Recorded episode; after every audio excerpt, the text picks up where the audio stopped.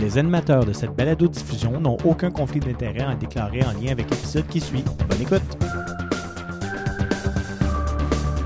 Bienvenue au Pharmascope.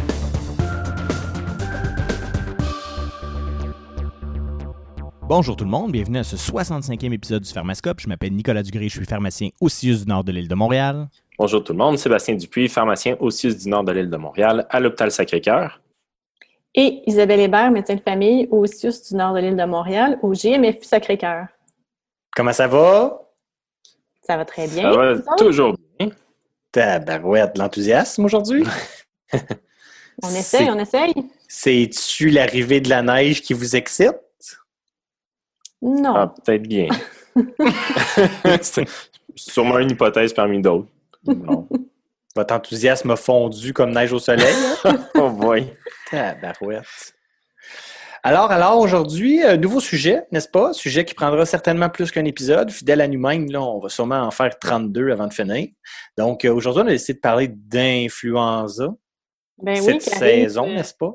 Oui, qui arrive en même temps que la neige, à peu près de l'habitude, hein? Ben, d'habitude. hein, Le mot d'habitude est important ici parce que là, cette année, euh, on ne sait pas trop, hein?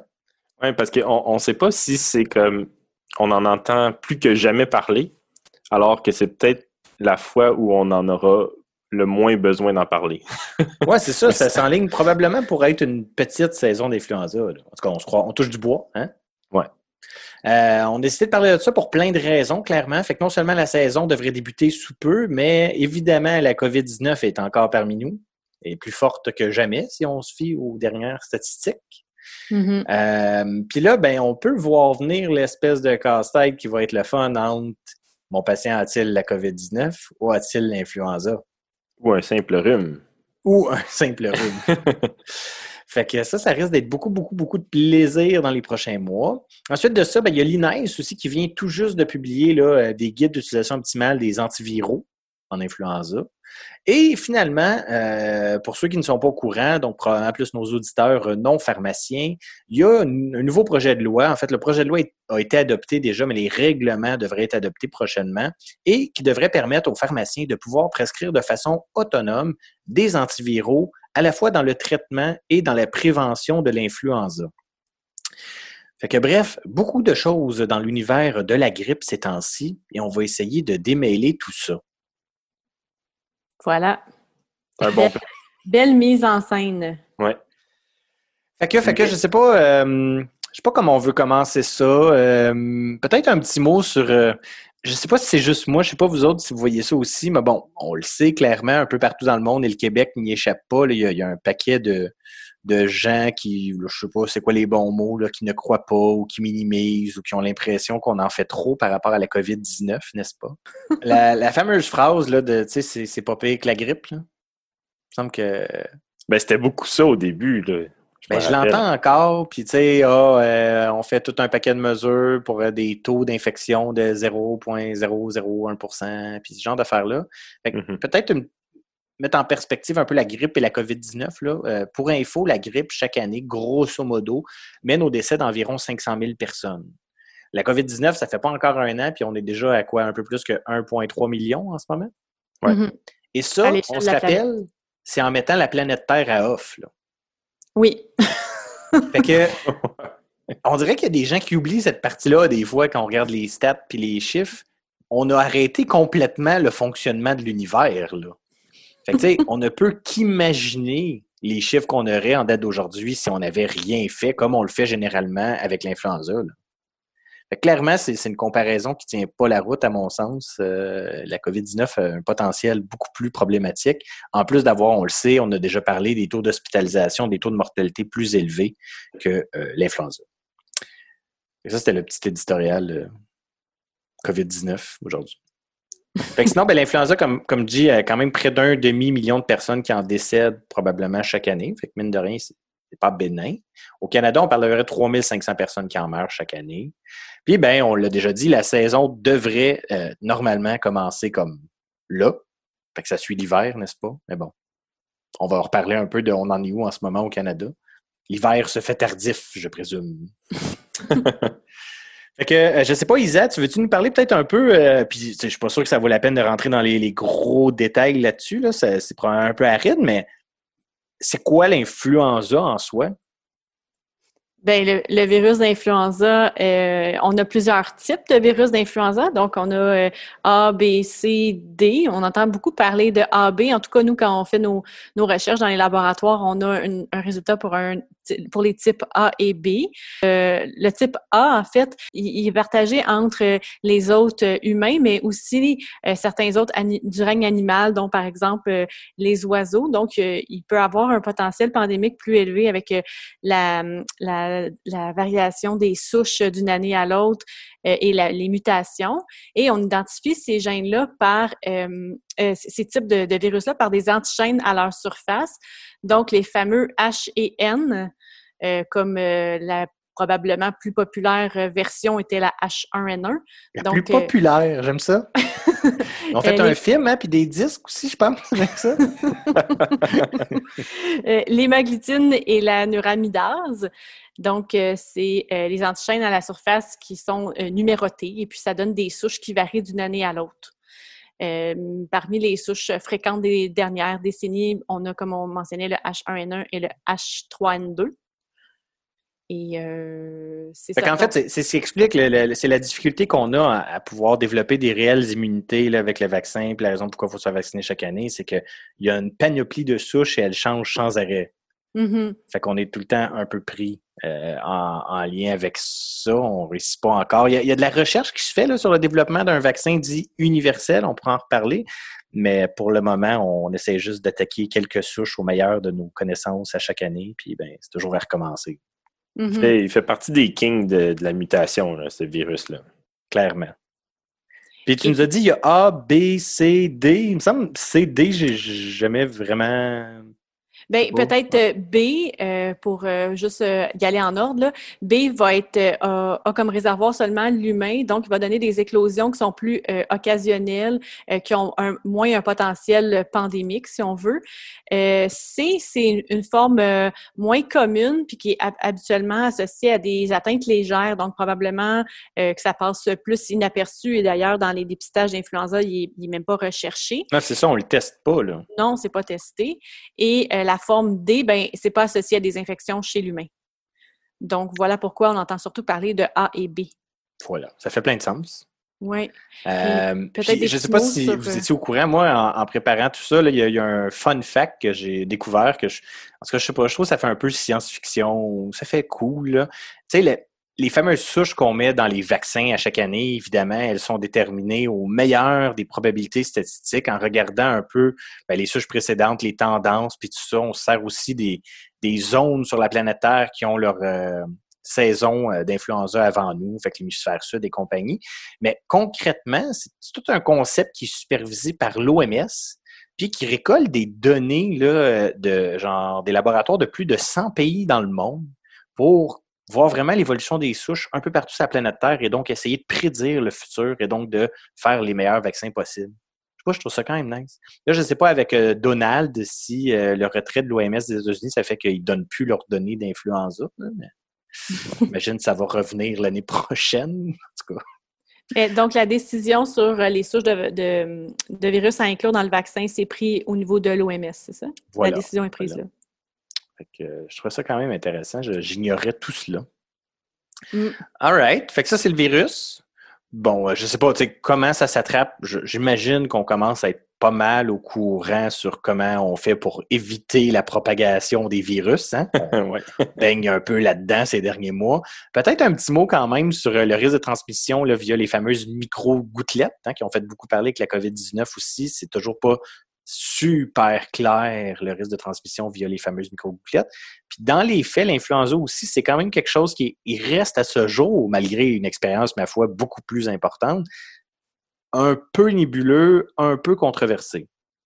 Fait que je trouve ça quand même intéressant de, de voir que même avec l'influenza, on ne comprend pas tout parfaitement sur comment on peut se donner ces bébites-là. Mhm. Clairement, la Ce qui- COVID-19, on a encore du chemin à faire, je présume. Ce qu'on sait, c'est que les, les gouttelettes, clairement, euh, contribuent à la transmission, donc le- la- tous les, les éternuements. Ça, c'est clair. Puis les surfaces contaminées aussi. Euh, puis là, ben, les micro-gouttelettes, euh, c'est ça, c'est un, c'est un peu euh, nébuleux. Puis, tu sais, je rajouterais à la toux, l'éternuement. On avait parlé un petit peu dans un épisode COVID il y a quelques mois. Chanter aussi, hein, Chanter. produit plus de gouttelettes que parler à un volume normal. Moi, je trouve ça très dommage parce que j'ai une voix, ma foi, d'ange. Puis là, euh, depuis la COVID, je me retiens sans arrêt. Tu t'ennuies des karaokés, c'est ça? Ah, ah, si tu savais. Ne pourra pas aller à sa petite chorale euh, pendant le temps des fêtes. Tout ça. Ah, mon petit groupe de chorale, on allait cogner aux portes, chanter Ave Maria. Quelle tristesse. Fait que, bref, c'est ça. Je pense que les gens commencent à, être au courant. Euh, au même titre aussi sur quand est-ce que la personne est contagieuse. hein. c'est un peu dans le même bateau que la COVID-19, du moins ce qu'on pense. Fait que les gens deviendraient contagieux probablement un petit peu avant de développer les symptômes quand ils en développent. Fait que quelque part comme 24-48 heures avant. Puis le resterait ça aussi, c'est pas parfaitement clair. Généralement, on parle de 5-7 jours chez des patients qui ne sont pas immunosupprimés, qui n'ont pas des atteintes sévères. Euh, D'autres vont utiliser en fait plus la résolution de certains symptômes comme la fièvre. Le risque de contagion semble- semblerait vraiment diminuer au moment où la fièvre cesse. En même temps, la fièvre peut cesser probablement très vite, puis il y a des patients, on le sait, qui font pas de fièvre aussi. Fait euh, c'est juste je trouve ça intéressant de voir que même avec l'influenza, on a encore plein de zones grises sur le virus en question, comment se protéger, puis comment on peut le donner aux autres. Bon, fait que euh, je sais pas, Isa, on pourrait passer à la présentation clinique. J'espère que ce sera plus clair. Je pense qu'on est quand même, euh, contrairement à la, à la COVID-19, même si on est rendu pas mal bon pour euh, la présentation clinique de la COVID-19, la- l'influenza, ça revient d'année en année. Puis, euh, malgré le fait que le virus mute et, et- change, la présentation clinique est assez similaire d'une fois à l'autre. Quoique certaines années, on voit que c'est plus, les symptômes sont plus agressifs que d'autres. Ça varie d'une année à l'autre. Mais on parle ici d'une infection respiratoire avec de la fièvre qui est souvent élevée en haut de 39 degrés Celsius et de la toux, qui est le plus souvent une toux sèche, donc non productive, et qui s'accompagne aussi de plusieurs autres symptômes euh, qui, qui vont faire tous ensemble ce qu'on appelle le, le syndrome d'allure grippale. Donc, on inclut les myalgies, les céphalées, les frissons, euh, la fatigue, une espèce de malaise général. Ça peut inclure le mal de gorge aussi, euh, la La rhinorrhée. fameuse expression aussi qui dit euh, il y a un train qui m'est passé sur le corps. Oui, tout à fait. Ça ressemble à ça. Et euh, on peut avoir de la rhinorrhée, mais c'est quand même euh, moins fréquent. Et chez les enfants, euh, on, peut, on peut voir plus souvent chez les enfants que chez les adultes des, des symptômes intestinaux comme des vomissements et de la diarrhée. Chez les adultes, ça arrive un petit peu moins souvent. Et tout ça, ça arrive, c'est une apparition qui est souvent soudaine. C'est un début de symptôme qui est brusque et qui rapidement va euh, rendre les gens euh, très malades, d'où euh, l'image du train qui nous a passé dessus. Oui, puis c'est une des distinctions classiques là, dans les fameux tableaux qui existent depuis toujours entre l'influenza et le rhume, n'est-ce pas? L'apparition plus soudaine versus un peu plus insidieuse là, de l'affaire. Ça nous amène Ouais. peut-être à, à- à la définition utilisée dans le guide de l'INES sur le syndrome d'allure grippale? Parce que je sais pas vous, mais moi, ça, ça me fait tiquer un petit peu. là. Je ne compterai pas de menterie. Mhm. on, on parle ici du nouveau guide là, qui a été publié mi-novembre. Ouais. ouais. Euh, fait que, si on regarde les différentes lignes directrices, puis on va mettre évidemment des liens là-dessus là, sur euh, notre site web, mais grosso modo, les documents, je dirais, les plus euh, utilisés ou les plus cités au Canada, au Québec, peu importe, ces dernières années en lien avec l'influenza, c'est une mise à jour des lignes directrices de l'IDSC, l'Infectious Disease Society of America, publiée en 2010. Je pense que c'est un autre cas classique 18. là, de 2019, mais c'est le 2018, genre. Ouais, c'est ben, c'est 2018 euh, dans le titre. C'est ça, mais il, il a été publié genre en début, de- en tout cas. Là, hein. Ouais. Il me semble que c'est, on a eu souvent cette... euh, Mais ça, c'est le classique des euh, publications avant publication là, Ouais. sur Internet. bref.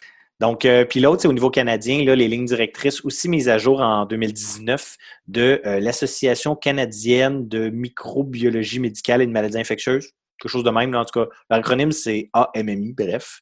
Euh, fait que, qui ont publié aussi euh, l'année dernière.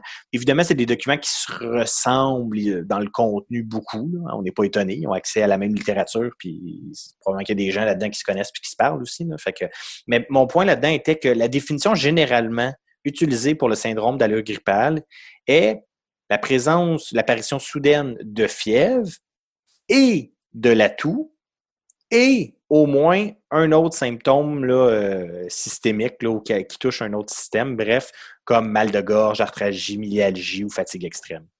Alors que dans le guide de l'INES, c'est de l'apparition de fièvre ou de tout et au moins l'un des autres symptômes de mal de gorge, d'arthralgie- de myalgie ou de fatigue extrême. On joue pas avec les mots ici. Là. Non, fait que il y, y a quand même une distinction, ma foi, petite, mais importante ici. C'est quand même problématique, là, parce que ce qu'on discutait avant d'enregistrer, c'est. c'est- Je sais pas si c'est là que tu en allais, c'est que si on a de la toux et, par exemple, un mal de gorge, ben là, on rentre dans la définition du guide de l'INES pour l'influenza, alors que le plus probable, c'est qu'on fait un rhume. Probablement, tu sais, fait que c'est c'est quand même fou. Puis tu sais, juste si on les réfléchit un petit peu, ben, la, définition traditionnelle de fièvre et de tout plus une autre affaire, euh, ça a été quand même étudié, validé. Puis dans les faits, il y avait une étude qui suggérait que en saison d'influenza, puis ça c'est un point important sur lequel il faudra revenir à quelques reprises, j'imagine, mais tout ce dont on jase quand on parle d'influenza sous-entend qu'il y a du virus influenza qui court. Parce qu'évidemment, s'il n'y en a pas, ben, on s'en fout comme dans la 40. Là, tu sais. Ouais, ben, c'est toutes des affaires de probabilité pré-test et compagnie. là. Exact. Il y a probablement une fameuse zone grise, comme il y a eu avec la COVID-19, on s'en rappelle. Hein? Tu sais, les fameuses semaines là, en février-mars où euh, le gouvernement aimait nous dire, puis on en parlait des fois euh, à micro fermé, nous autres, puis ça nous faisait euh, sursauter pour le moins. Où, tu sais, on nous disait, ah, mais il n'y a pas de problème, il n'y a pas encore de, de transmission communautaire, c'est juste des gens qui reviennent de voyage.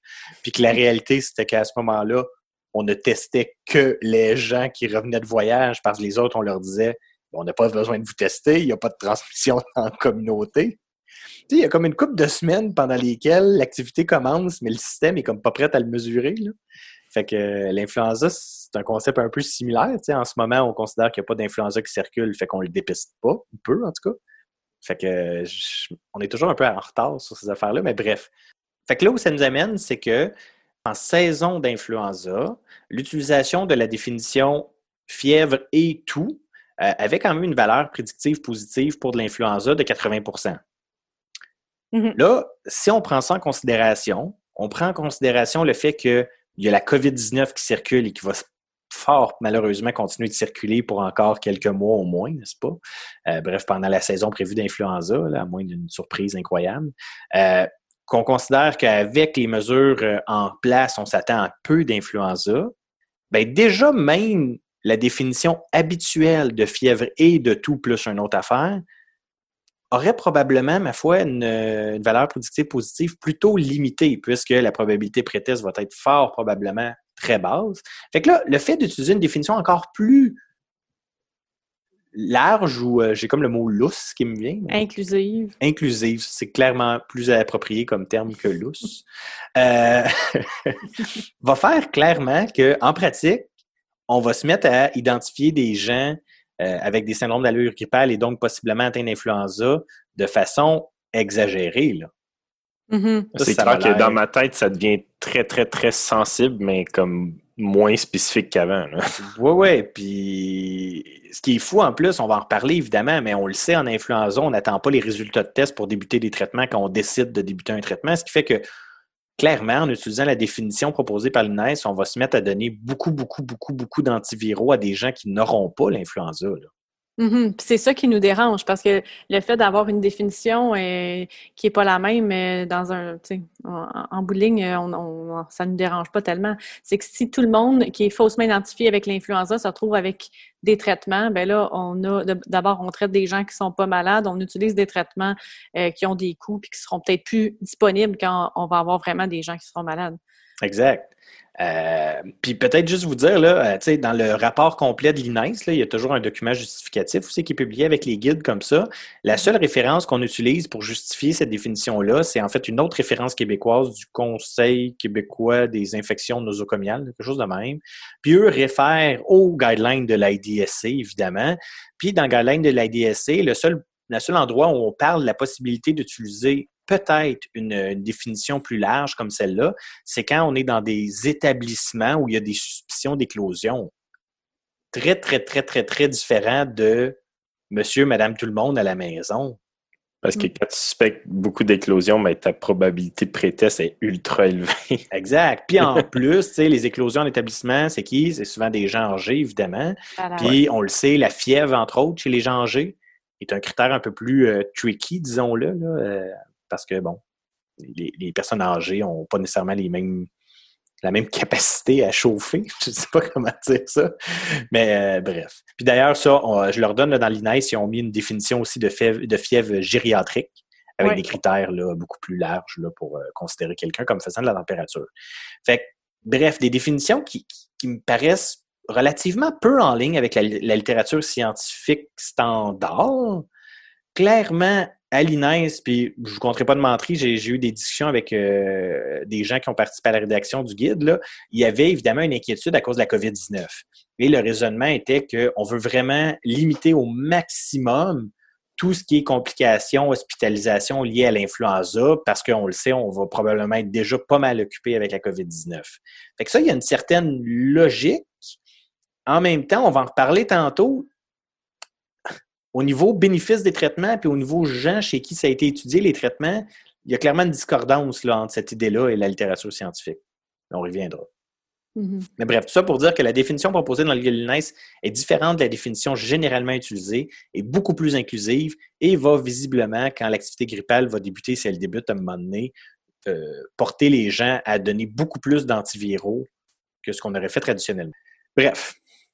Fait que ça, c'était pour euh, la présentation clinique euh, de l'influenza et la, la façon un peu de dépister ou de diagnostiquer les patients. Évidemment, le diagnostic officiel se fait sur un résultat de test diagnostic. Au Québec, on utilise généralement le, test de PCR.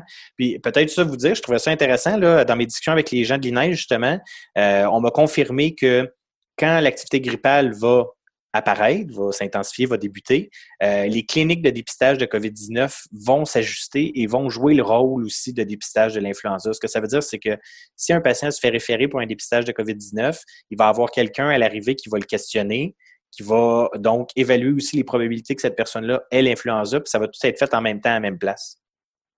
Ça, je trouvais que Hmm. c'était quand même euh, Oui, ben, ça, ça va être assez synergistique, euh, c'est effectivement. C'était bien planifié. Prise en charge. Euh, justement, là, parle-moi-en donc de ce fameux graphique d'activité grippale du Canada. C'est plutôt Ouais, mais intéressant. ça, on peut, on peut parler de ça, effectivement, c'est quand même extrêmement frappant. Euh, fait que, tu sais, comment suivre l'activité grippale? Fait que j'avais dit qu'on le répéterait, mais ultra important, à mon sens, pour tout clinicien voulant euh, prendre en charge ou évaluer des patients possiblement atteints d'influenza. Est-ce qu'il y a de l'influenza au pays? Puis, Mhm. avec euh, les nouveaux règlements qui devraient euh, devenir effectifs sous peu chez les pharmaciens, ça va être quelque chose à surveiller certainement. Est-ce qu'il y a de l'influenza au Québec en ce moment? Là, on enregistre aujourd'hui, on est le 23 novembre 2020. Il n'y en a pas. En fait, si on regarde, on a des données à la fois euh, provinciales et nationales. Là, on mettra les liens sur notre site Internet. C'est facilement accessible pour permettre aux gens de suivre ça. Euh, au Canada, c'est le Flu Watch ou le Epigrip en français qui publie à chaque semaine un rapport sur euh, la situation de l'activité de l'influenza. Puis, cette semaine, le rapport nous montre que depuis le début de la saison, on a au total dans tout le Canada, madame, 19 cas. Et quand on regarde la map, en fait, les 19 cas ont l'air d'être à la même place dans le sud de l'Ontario. Ouais. Fait que bref, Une éclosion dans un centre, puis ça va te donner 19. Probablement. fait que peu d'influenza. Puis, soit dit en passant, s'il y en a qui se posent la question, il y a plus de tests à l'heure actuelle d'influenza qui sont faits euh, chaque semaine qu'il y en a les années ordinaires. Fait que c'est Mhm. pas un problème là, de. On, C'est pas parce qu'on le cherche pas. Non, c'est ça, exact. La Puis, euh, il y a un beau graphique disponible aussi sur euh, le site d'Epigrip qui montre euh, sur une année moyenne le pourcentage de tests d'influenza dits positifs. Puis là, ben, on a des belles courbes là, qui viennent atteindre là, dans les pics saisonniers quelque chose comme 20-25% dans ces eaux-là. Puis, on a cette année, l'année 2020-21, où la ligne est en fait parfaitement alignée avec le zéro. C'est l'axe des abscisses ou? Exact. exact. Fait que euh, ça regarde bien. dessus. Ça regarde bien, là, comme je dis, je, je ne peux prédire le futur puis on touche du bois, mais à date, ça regarde bien. Oui, mais il ne faut pas oublier que l'influenza, c'est une maladie qui voyage, hein, qui arrive beaucoup avec les voyageurs. Puis là, ben. Il n'y en a pas beaucoup ces temps-ci. Oui, fait que ça aide à limiter la propagation de l'influenza. Puis on sait qu'en Australie, qui ont leur saison d'influenza avant nous, ça a été pas mal tranquille de ce côté-là aussi. Exact, exact. C'est pour ça qu'on dit depuis tantôt qu'on ne s'attend pas à une grosse année de grippe. Puis en plus de toutes les mesures qu'on prend euh, pour la COVID-19, ben c'est les mêmes mesures qui fonctionnent, euh, on espère, en tout cas, ouais, se J'ai quand même hâte de voir dans le futur, là, mettons que ça se passe comme prévu, puis qu'on a un vaccin pour la COVID-19 et qu'on fait disparaître cette maladie fatigante. Tu sais, visiblement, on va avoir découvert et prouvé cette année, en tout cas, ben, je dis visiblement, j'exagère, là, on, on verra, mais possiblement, on va avoir prouvé cette année que le masque, se laver les mains, pas trop se donner de bisous, puis se coller, puis tout ça, fait des miracles sur l'influenza. Mm. J'ai- comme un. En tout cas, je suis curieux de voir dans le futur qu'est-ce que ça va donner, ça? Peut-être que les plexiglas et les bouteilles de gel désinfectant et les masques vont rester entre novembre et avril. On verra Hein? bien. Ça, ça va être intéressant à suivre. Oui. All right. Je vois le, le temps qui avance, hein, fidèle à notre habitude, on prend beaucoup de temps, ça c'est classique. Euh, je ferais peut-être, euh, avant de terminer le premier épisode sur l'influenza, euh, un petit tour sur comment distinguer, si possible, l'influenza, la COVID-19 et le rhume. Je suis pas sûr qu'il existe une façon là, super bonne de faire ça, mais je sais pas, Isa, as-tu des, des, des, des indices ou des propositions pour nous permettre de... On a un Ben, patient devant nous, Oui, tu l'as bien dit, c'est une question de, de- de probabilité selon les, les symptômes, le nombre de, de- le pourcentage de, cas où euh, telle maladie a démontré tel symptôme. Là, fait qu'il n'y a aucune façon qui est euh, béton là, pour faire la différence entre les, les, ben, l'influenza et la COVID-19. Et c'est ça, on était déjà mélangé entre l'influenza et le rhume, hein, dans la, en tout cas dans la population euh, générale. Là, cette année, on a un troisième joueur pour euh, nous mélanger encore plus. Mais dans le fond, il, il faut regarder qu'est-ce qui est le plus fréquent euh, comme présentation des symptômes, comme par exemple pour la fièvre, ben, on sait que l'influenza va donner une forte fièvre. On sait que la COVID-19 euh, peut donner de la fièvre, pas tout le temps, mais souvent. On sait que le rhume donne le plus souvent pas de fièvre ou une fièvre légère. Donc, on peut faire ça pour chaque symptôme. Euh, par exemple, euh, les, céphalées, on va en avoir souvent dans l'influenza, euh, rarement dans le rhume, à part quand c'est associé à une congestion. Des fois, on va avoir une céphalée associée à une congestion nasale dans le rhume. Puis dans la COVID-19, ben, c'est possible qu'il y ait une céphalée. En fait, j'en- j'entendais quelqu'un récemment dans un autre podcast commenter sur comment distinguer ces affaires-là. Puis le seul point qui réussissait à sortir d'un minimum clair, c'était la fameuse anosmie brutale sans congestion. c'est exactement ce que j'allais dire. C'est la seule chose qui distingue. Mais, mais le problème de ça, c'est que l'anosmie, elle ne va pas se présenter dans les 48-72 premières heures habituelles. Et elle ne va pas se présenter chez tout le monde non plus.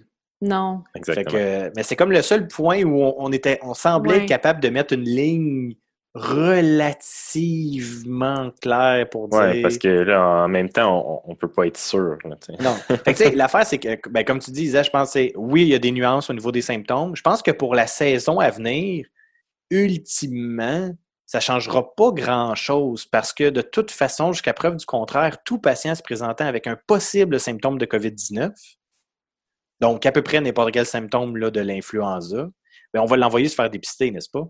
Mhm. Fait que, Ouais. tu sais, je pense qu'on on, on aurait beaucoup de difficultés à le faire sur une base clinique.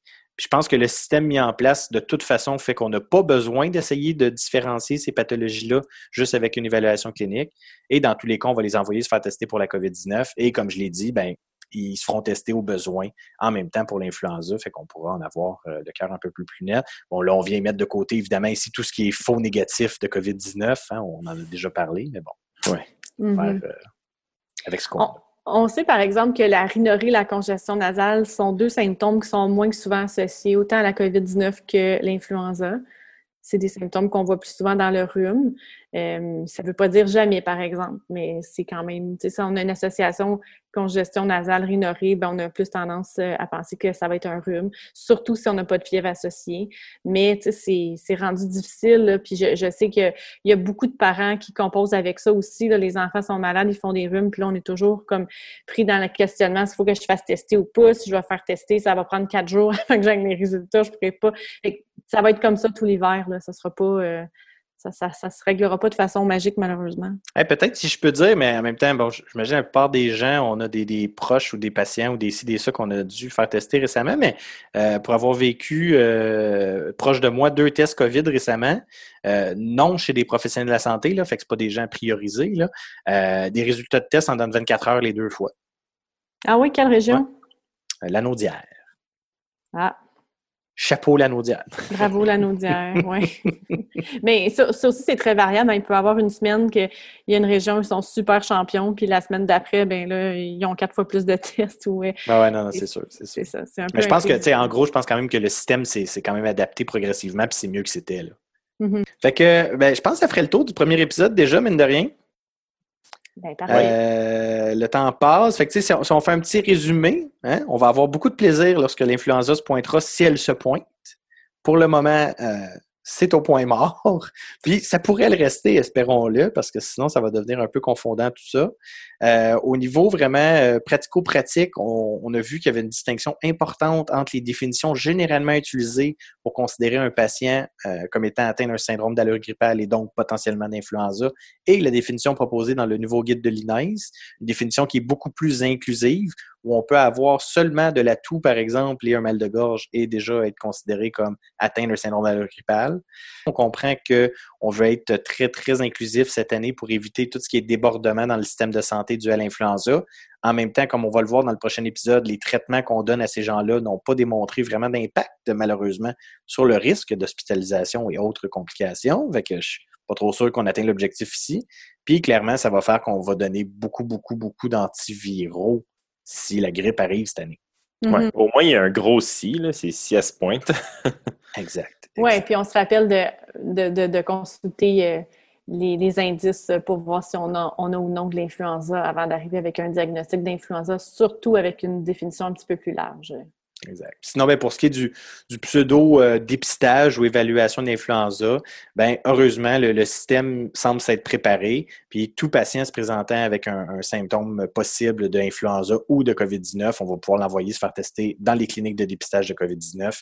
Et là-bas, il y aura quelqu'un qui les évaluera adéquatement pour décider ou pas si on ajoute aussi en même temps le dépistage d'influenza. Parfait. Puis sinon, ben, sur notre site Internet, en lien avec cet épisode-là, comme on a dit, on va mettre les liens pour suivre l'activité grippale au Québec, au Canada. On va mettre aussi euh, un tableau là, qui vient présenter les, différents symptômes et leur fréquence en COVID-19, en influenza et en rhume, en se rappelant qu'évidemment, c'est loin d'être euh, noir ou blanc et parfait, mais bon, ça peut donner des idées.